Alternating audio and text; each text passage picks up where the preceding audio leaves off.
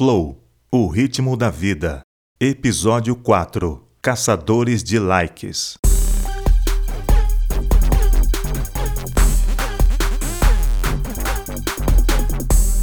Como você mede sua felicidade? Por números? Por quantidade? Pelo que você tem e faz? Pelos likes que você recebeu na última postagem? Seria tipo, eu tenho, então sou feliz, certo? Você não tem, então você não é feliz. É assim, né? Você acabou de balançar a cabeça dizendo que não. Mas não se engane. É do jeito que falei. É assim que eu e você pensamos e agimos, quando o assunto é felicidade. Vamos a um exemplo? A maioria das pessoas compra carro financiado, certo? Então você compra um carro e paga em dois, três, quatro anos. Nesse período você não é feliz. Ninguém é feliz endividado, certo? Ainda que tenha o carro dos sonhos, você tem uma dívida monstruosa. Pois bem, depois de 48 parcelas, enfim, o carro é seu, está quitado, pago. Você agora é feliz, livre de dívidas, certo? Você agora balançou a cabeça dizendo que sim, mas não se engane, você não é feliz com um carro comprado há quatro anos. Tem coisa nova no mercado. Então, para dar um up no seu estado de espírito, você decide trocar de carro.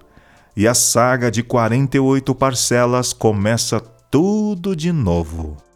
Você mediu sua felicidade pelo que tem ou não tem, pelos números e pelos outros, e esqueceu de você. Por que estão todos querendo sempre mais, mais e mais?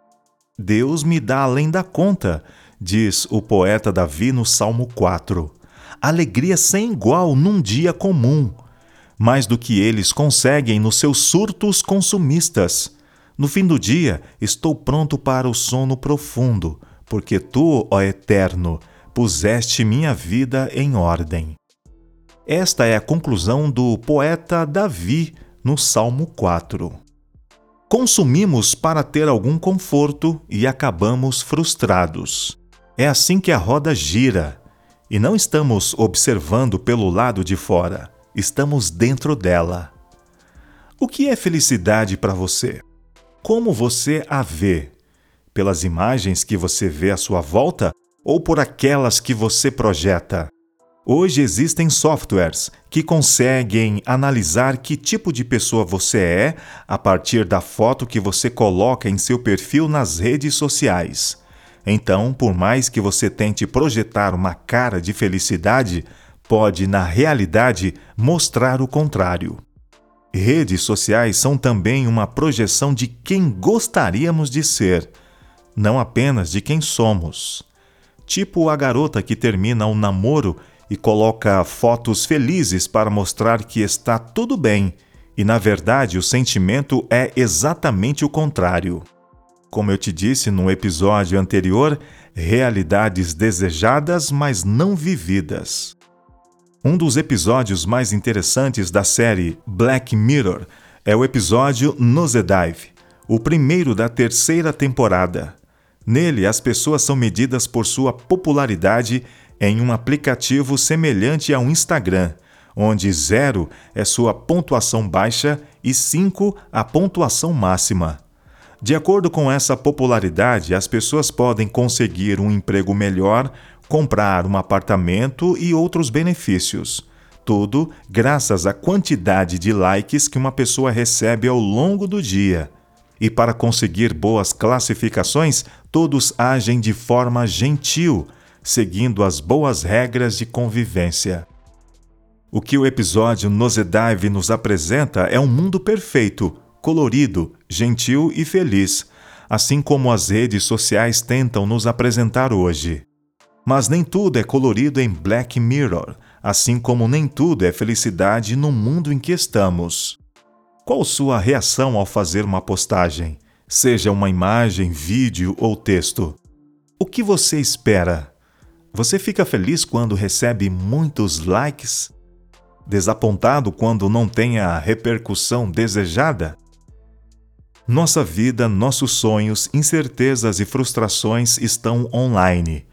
O que não dá certo na vida real, no dia a dia, levamos para o mundo virtual. Só que fazemos isso com outra roupagem, usando disfarces.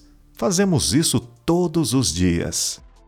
Aprendemos a conviver com o fracasso, a tristeza e decepções e miseravelmente estamos remediando tudo isso com postagens em busca de likes, em busca de aprovação, seguindo não nossas regras, mas o gosto popular, vestindo não nossas roupas, mas pagando mico com os trapos da moda.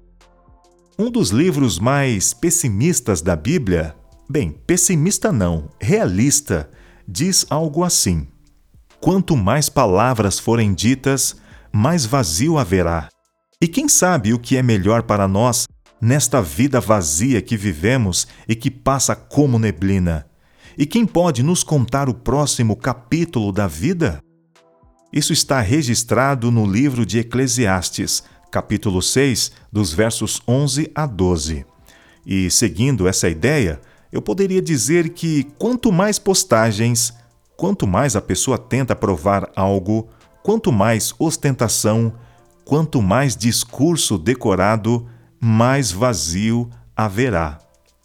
Se retirarmos todas as camadas de propaganda, roupa bonita, influência social, o que sobra de real em cada um de nós? Disfarçamos nossos comportamentos em busca de likes, jogamos para a multidão, tipo o Ronaldo Gaúcho, que na lateral do campo, ao invés de simplesmente cruzar a bola para a área, inventa de fazer uma carretilha, justamente ali, na beira de campo e diante de uma torcida fanática. Assim tentamos fazer todos os dias. A grande diferença é que o Ronaldo Gaúcho sempre conseguia fazer os seus malabarismos dentro de campo. E dava certo. Ele jogava por música, como dizem os cronistas esportivos. Você não tem a mesma habilidade com que ele tinha em campo para lidar com as diversas situações, diversas e adversas situações da vida. Algumas tretas escondemos, outras estão estampadas em nossa cara. Usando ainda a linguagem do futebol, diria que tem muita gente por aí tomando de 7 a 1. Sério, as pessoas andam tristes, fechadas, suspeitando de tudo. E nunca se viu tanta oferta de diversão e prazer como em nossos dias. A cada dia surge uma nova substância, legal ou ilegal, prometendo alívio. E ainda assim vivemos na era da ansiedade e desequilíbrios emocionais. Todos os dias tentamos nos equilibrar na grande corda bamba da vida. De cada dez tentativas, caímos pelo menos umas sete ou oito vezes. Alguns caem e não se levantam mais. Mas sabe, a questão não é cair. Pedro caiu e se levantou, ou foi levantado. A questão é como você enxerga a vida de onde você está, talvez num buraco, assim como José. A tragédia de nossos dias é que ninguém reconhece o seu verdadeiro perfil. O sábio Salomão disse que o insensato vive num mundo de ilusão, mas o sábio tem os pés no chão. Mas quem vai postar uma dor, uma lágrima, um choro? A gente acaba preferindo criar um enredo na base da ficção. A vida é sempre cruel e o melhor é construir castelos no ar. Existe vida real num mundo tão fake quanto o nosso? Por que preferimos ser enganados ao invés de encarar a realidade? Se tudo que está ao meu redor não garante felicidade, por que insisto nessas coisas?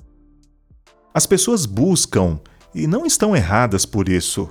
Todos os dias tem gente saindo de casa às seis horas da manhã com a intenção honesta de alcançar os objetivos, ser mais feliz, saudável e conviver bem com as pessoas. Mas falhamos falhamos em buscar isso nas coisas e lugares errados. Uma tentativa frustrada de encontrar o pote de ouro na Times Square. Olha só o toque do velho sábio Salomão. Se liga aqui, ó. Você é viciado em tudo que dá prazer? Que vida vazia. a busca do prazer nunca é satisfeita. Provérbios de Salomão, capítulo 21, verso 17. Você concorda com ele? Sim ou não?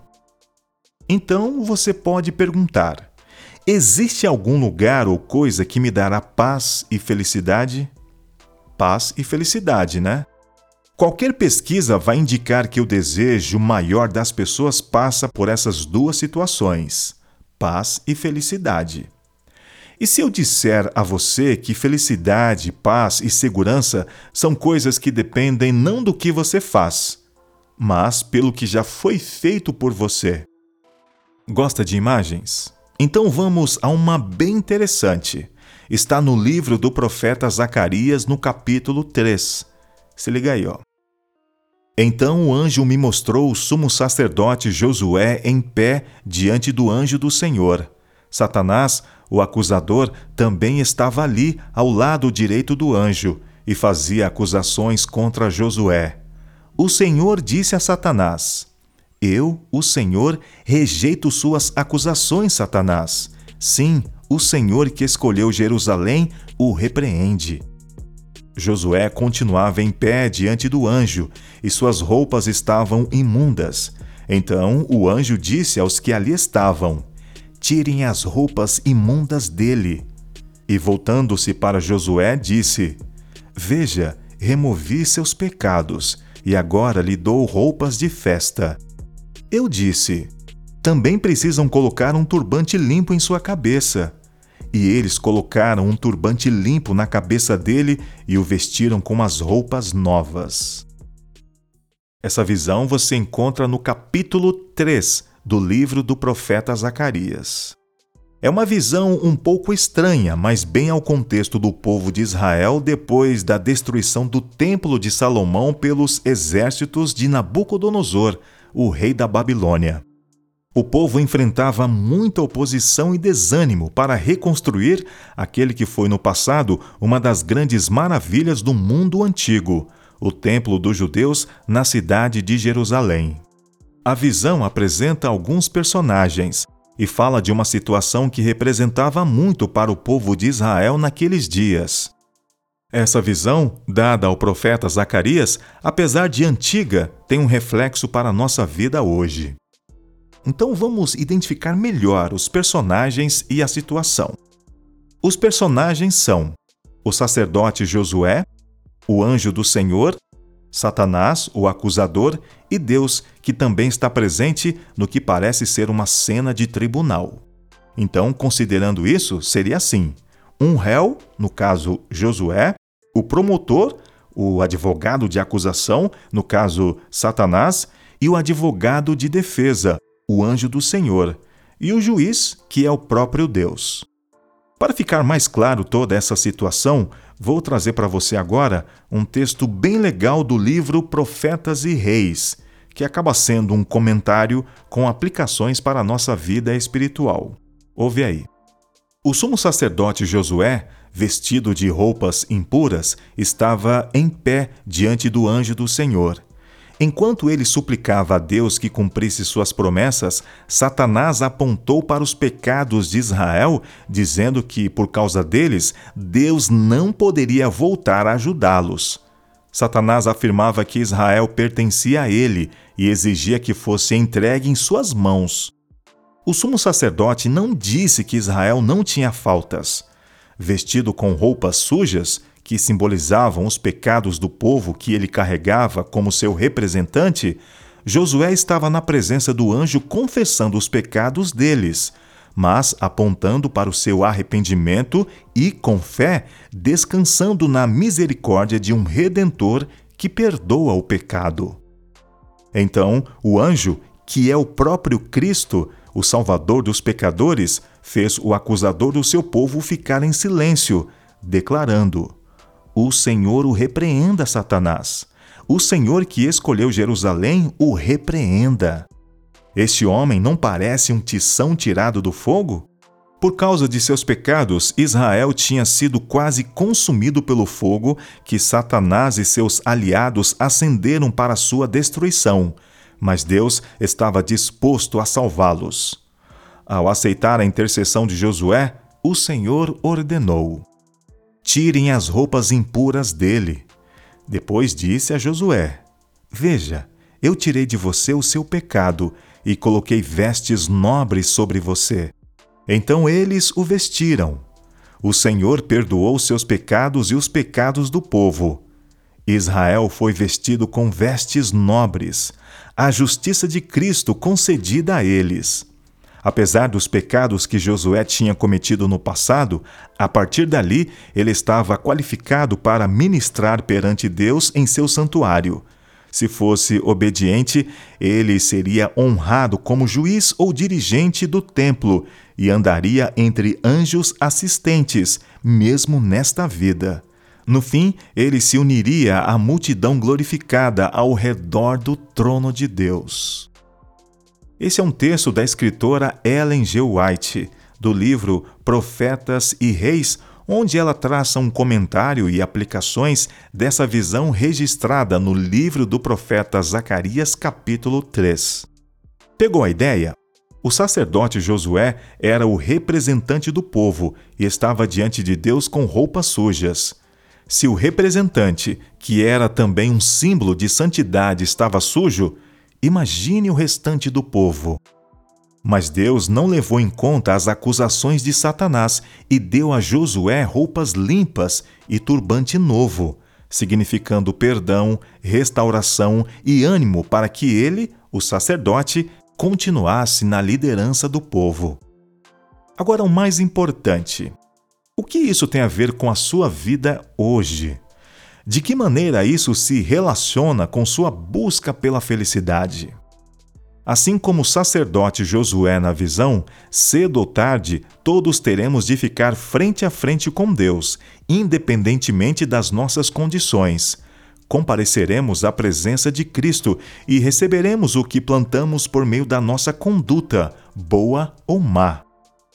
Então, do que adianta essa busca frenética por coisas, likes, status? Não importa o que você acumulou, isso é nada diante de Deus. Não importa o que você fez ou faz. Ninguém pode apresentar um currículo diante de Deus e dizer: E aí, me libera aí, vai. No devido tempo, Deus deixará às claras tudo o que fazemos e fará o julgamento e ele conhece até mesmo as nossas intenções mais secretas, sejam elas boas ou más. Parece que toda a nossa busca, seja ela pessoal, pública, literária ou científica, é para nos justificar diante do universo. Tipo, ei, eu também posso, também sei, também sou capaz. Essa busca acontece todos os dias nos nossos círculos, amizades, ambiente de trabalho e até nas comunidades religiosas. Tentamos nos justificar diante do universo. Tentamos parecer bonitos, honestos, magros e saudáveis. E a gente disfarça tudo isso com a capa da busca pela felicidade. É isso mesmo. Igual aquele filme do Will Smith que todo mundo gosta. O topo da pirâmide social lhe dá status, reconhecimento e fama. Mas diante de Deus, o que significa tudo isso? Suas marcas, modelos, gostos e preferências não compram o favor de Deus. Porque no fundo é isso que estamos buscando, a presença divina em nossa vida. Só que fazemos do jeito errado, tornando divino produtos e mercadorias, reduzindo a divindade a objetos, sejam eles físicos ou virtuais. O que você precisa é de fé. Fé em Deus e no que Ele pode fazer por você. Porque no tribunal de Deus nada nos favorece. E, como se não bastasse nossa natureza suja e caída, ainda existe um sujeito que faz de tudo para mostrar para todo mundo os nossos podres. O que estamos buscando? Existe alguma esperança para nós? Podemos ser salvos? Essa é a grande questão. Transformamos coisas, lugares e status em salvadores. E aí postamos algo do tipo: Eu consegui, sou feliz, sou abençoado, estou salvo. Mas preciso te lembrar que todos fomos infectados pelo pecado, contaminados. Nossos melhores esforços só fazem sujar a nossa roupa. E aí entra a história do sumo sacerdote Josué e o anjo do Senhor. Quem pode limpar nossas roupas, que no contexto bíblico significa caráter? Quem pode nos dar uma vida e caráter novos, incontaminados? O único que pode fazer e já fez através de Jesus é Deus, o Pai. Acredito que você deve lutar pelo seu conforto. Sim, isso é honesto e justo. Mas, acima de tudo, lembre-se de viver uma vida confortável com Deus. Lembre também que para isso você não precisa pagar ou apresentar nenhum crédito. Jesus já fez isso por você. Ao aceitar pela fé o que Deus sempre desejou para nós, consertar nossa situação com Ele, tornar-nos prontos para Ele, alcançamos tudo isso com Deus por causa do nosso Senhor Jesus. E mais ainda, abrimos-nos para Deus e descobrimos, ao mesmo tempo, que Ele já se abriu para nós e nos achamos no lugar que Ele queria que estivéssemos, perante a graça e a glória de Deus, na presença dele, expressando nosso louvor. Então, mano, você não precisa de likes para viver. Você precisa da graça. Viva pela graça e não pelos likes.